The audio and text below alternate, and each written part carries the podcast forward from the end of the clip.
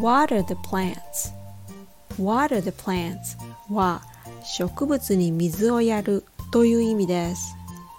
While we're on vacation, we'll have to have someone come and water our plants. ベケーションに行ってる間、誰かに来てもらって植物の水やりをお願いしないといけない。I forgot to water the plants, so they died. 水やり忘れて植物が死んじゃった。Do you like to have plants in your house? I do. I've got pothos, snake plant, spider plant, and so forth. Those are super easy to take care of. It's nice to have some natural elements even inside the house.